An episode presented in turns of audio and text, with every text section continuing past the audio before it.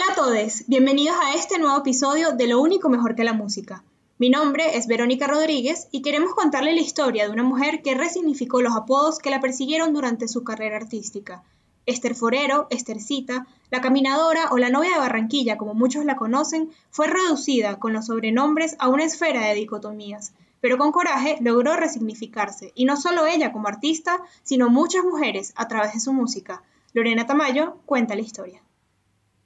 Durante los años 40, en Colombia nació una nueva ola musical proveniente del Caribe colombiano, con figuras recordadas como Lucho Bermúdez, Edmundo Arias y Pacho Galán. Pero esta historia no fue solo construida por hombres, también hubo mujeres que transformaron la percepción de la música en nuestro país. Entre ellas, Matilde Díaz y la protagonista de esta historia, Esther Forero. Esther Forero nació en Barrio Bajo, un pueblo de Barranquilla repleto de casas de colores y calles estrechas, en donde cuenta tuvo una infancia feliz junto a su madre y donde se interesó por cantar y componer cuando veía los desfiles del Carnaval de Barranquilla pasar cada enero.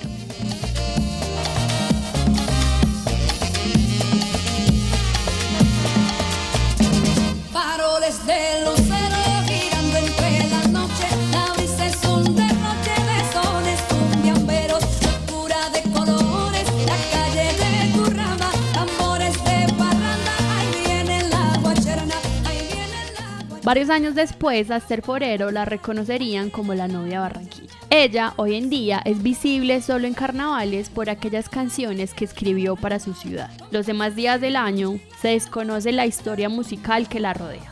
Esther, por encima de su apodo, fue una artista que revolucionó la industria musical en Colombia desde los años 40. Fue pionera en cuanto a grabación, distribución, investigación y composición musical. Pionera desde la participación femenina, participación que se ha visto invisibilizada por estereotipos acuñados a lo femenino y lo masculino.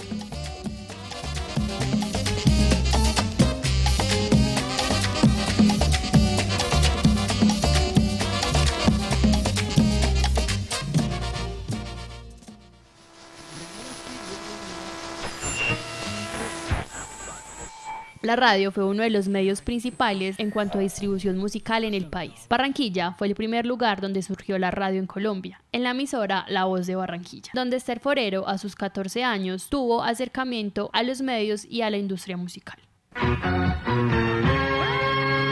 En Barranquilla, La Voz de Barranquilla, 760 kHz HJAJ, frecuencia básica de RCN, la radio de Colombia.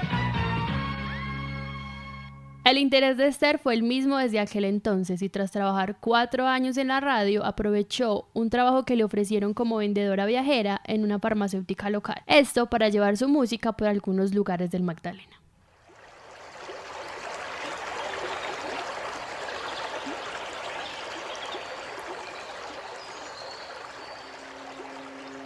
Estuvo en Mompox, Magangué, El Banco, entre otros. Junto a su hijo y su mamá Josefina, viajó en barco a través del río Magdalena para ir a las emisoras de cada lugar y promocionar su música. Durante las visitas a estos pueblos, ella iba hasta las plazas a vivir la música que allí sonaba. Todo lo que veía y escuchaba preguntaba por su origen y lo anotaba en un cuaderno que siempre llevaba con ella. Así fue como Esther comenzó a investigar sobre el folclore musical de cada región y recopiló canciones para posteriormente enriquecer su repertorio. Por su gran interés en divulgar e investigar, a Esther la llamaron la caminadora. Pero, ¿y entonces qué significaba ser caminadora para la sociedad de aquel entonces? Bueno, en aquella época, ser mujer y ser música no eran cosas que estuvieran ligadas y tampoco estaban relacionadas con mujeres de bien. Y cuando lo hacían, eran catalogadas como vagabundas, mujeres de la calle o caminadoras, mujeres que andaban de aquí para allá sin rumbo, buscando quién sabe qué, como decían. Caminadoras, como se le llamaba a Esther. Pero ella usó este discurso a su favor, llamándose a sí misma caminadora. De esa forma le quitaba la connotación negativa y con esto haría una canción para darle un nuevo significado a esta palabra.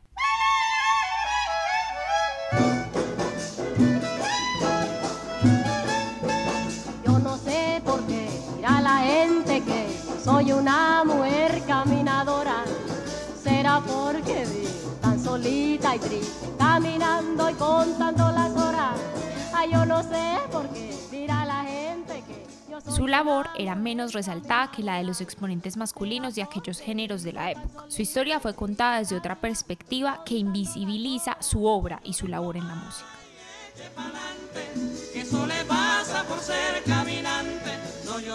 ¿Por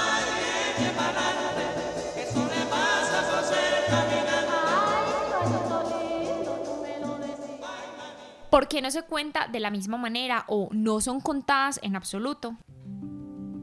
En el siglo pasado, la participación de la mujer en la música y en muchos otros campos era reducida y condicionada a lo privado, de tal manera que no podían dedicarse profesionalmente a la música. Se consideraba incluso no aptas para recibir educación musical. Si las mujeres componían o interpretaban música, a menudo la cultura musical masculina las ridiculizaba por ser femeninas, un rasgo por el cual las mujeres no podían escapar de la crítica, o por pretender ser masculino, un rasgo que era inaceptable para muchos. ¿Qué es lo masculino y lo femenino según estos estereotipos? Estos estereotipos hacen parte de un discurso y unas asociaciones que hacemos a menudo, llamadas dicotomías, conceptos relacionados con lo femenino y lo masculino que no pueden ser iguales entre sí y que tienen un punto medio. Por ejemplo, lo femenino cuenta con características específicas, unas que condicionan la forma de ejercer cualquier actividad, entre ellas la música. Entre esos conceptos están lo racional, vinculado con los hombres, y la emocionalidad, vinculada a las mujeres. Estos estereotipos sugieren que si eres mujer, no puedes ser racional y emocional al mismo tiempo. Lo emocional tiene unas condiciones específicas que catalogan a las mujeres en ciertos oficios y la excluyen de otros como le pasaba a Esther. Dentro de la música, en aquella época las mujeres podían dedicarse a la música pero como un hobby o podían tocar instrumentos relacionados con lo femenino y el piano y ser coristas o cantantes para eventos sociales. En el caso de otra música como Matilde Díaz, quien no pudo ejercer su carrera como bolerista a pesar de su gran talento debido a que dentro de la orquesta de su esposo Lucho Bermúdez se tocaban ritmos más caribeños. También muchas veces Matilde tuvo que hacerse pasar por mexicana para que su música fuese vista de manera profesional.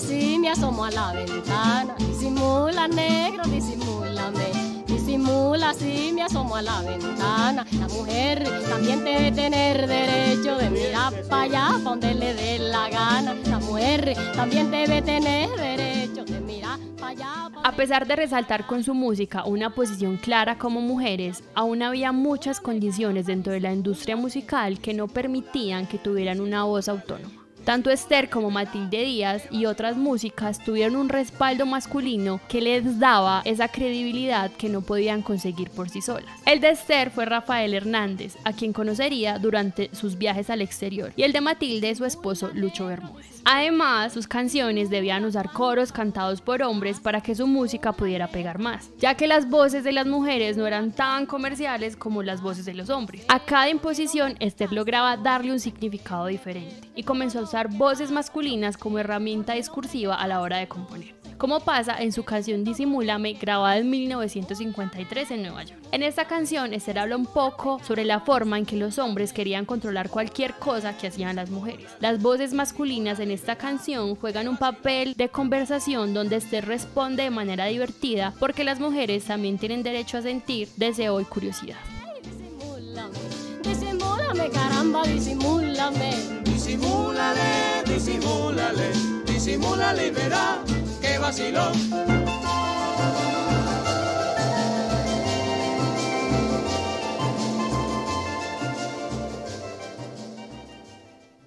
Donde la participación de la mujer en la sociedad era muy reducida, Forero logró ser una de las primeras mujeres colombianas en grabar canciones y en hacer visibles en sus composiciones problemas cotidianos de las mujeres de aquel entonces.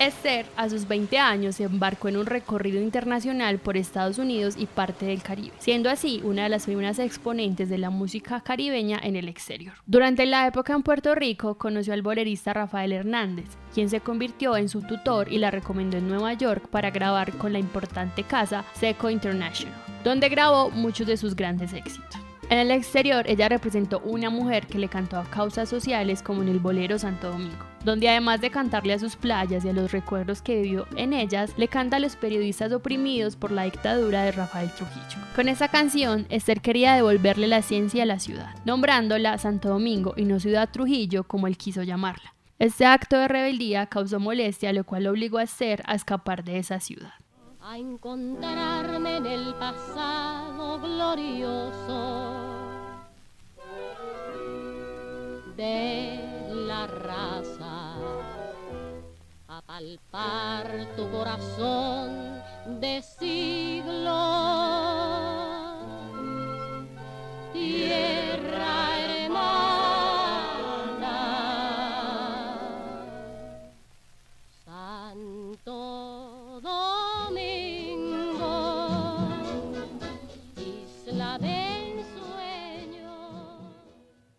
Esa gira duró casi 11 años y logró consolidarse como artista y adquirir un bagaje más amplio para convertirse en compositora y volver a Colombia. A su regreso a mediados de los 70, Esther fue nombrada la novia de Barranquilla durante una entrevista en un programa de radio muy famoso de la ciudad. Al inicio, Esther no estaba muy a gusto con el apodo, porque ser novia para esa época tenía una connotación que no era positiva y lo cual podría significar una aceptación diferente de su música. Este apodo redujo el trabajo de Esther a una escena local y solo en épocas de carnavales su música y su nombre eran recordados, por lo cual su historia se perdió entre sus más de 500 canciones compuestas y solo era reconocida por las que dedicaría a la ciudad. La Luna de Barranquilla, La Guacherna, Mi vieja Barranquilla. La historia de Esther se contó a medias por mucho tiempo. Sin embargo, existe ahora un interés por adentrarse y redefinir la labor de las mujeres en la música y de contarla. Los avances que se han hecho en este campo son porque cada día hay más conciencia y eso es gracias a los avances y a los espacios que ha conquistado el feminismo a lo largo de un gran periodo de tiempo. Sin embargo, si bien se han ganado espacios, queda mucho por hacer todavía. En la investigación musical, con perspectiva de género, esto en Colombia apenas empieza, apenas empieza, se tiene que hacer mucho más, seguir publicando, seguir escribiendo, seguir divulgando la música de mujeres. Daniela Cura, investigadora musical, es muestra de eso y en su libro La Caminadora habla sobre la vida de Esther desde otra perspectiva. Es importante entender la labor de la investigación musical con enfoque feminista y cómo ésta puede abrirles muchas puertas a las músicas y a los legados musicales en nuestro país. Darle un enfoque de género a las investigaciones musicales es algo cada vez más importante, cada vez más necesario. Las mujeres debemos tener espacios de representación que históricamente se nos han negado y en el espacio de la música, esto no es la excepción. Otra razón importante es que la historia de las mujeres en, en, el quehacer musical ha sido muy poco explorada. Por eso mismo, cuántos repertorios, cuántas historias nos han invisibilizado. Es un terreno completamente fértil, relativamente nuevo para la investigación. La baterista de jazz estadounidense Terry Lynn Carrington se pregunta cómo sonará el jazz y cómo será el mundo del jazz si no estuviera atravesado por el patriarcado. Y eso es algo que se extiende a todos los géneros musicales.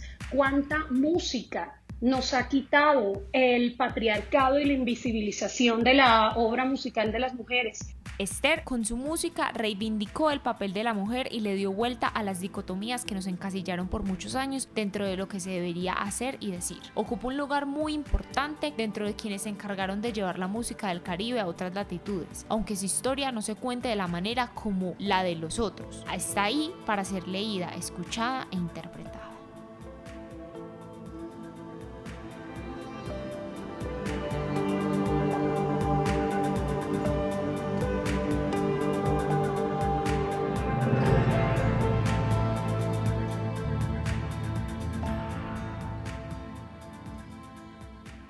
Muchas gracias a todos por acompañarnos en esta historia. Los invitamos a visitar nuestro blog de Medium donde pueden leer contenido escrito y escuchar todos nuestros episodios.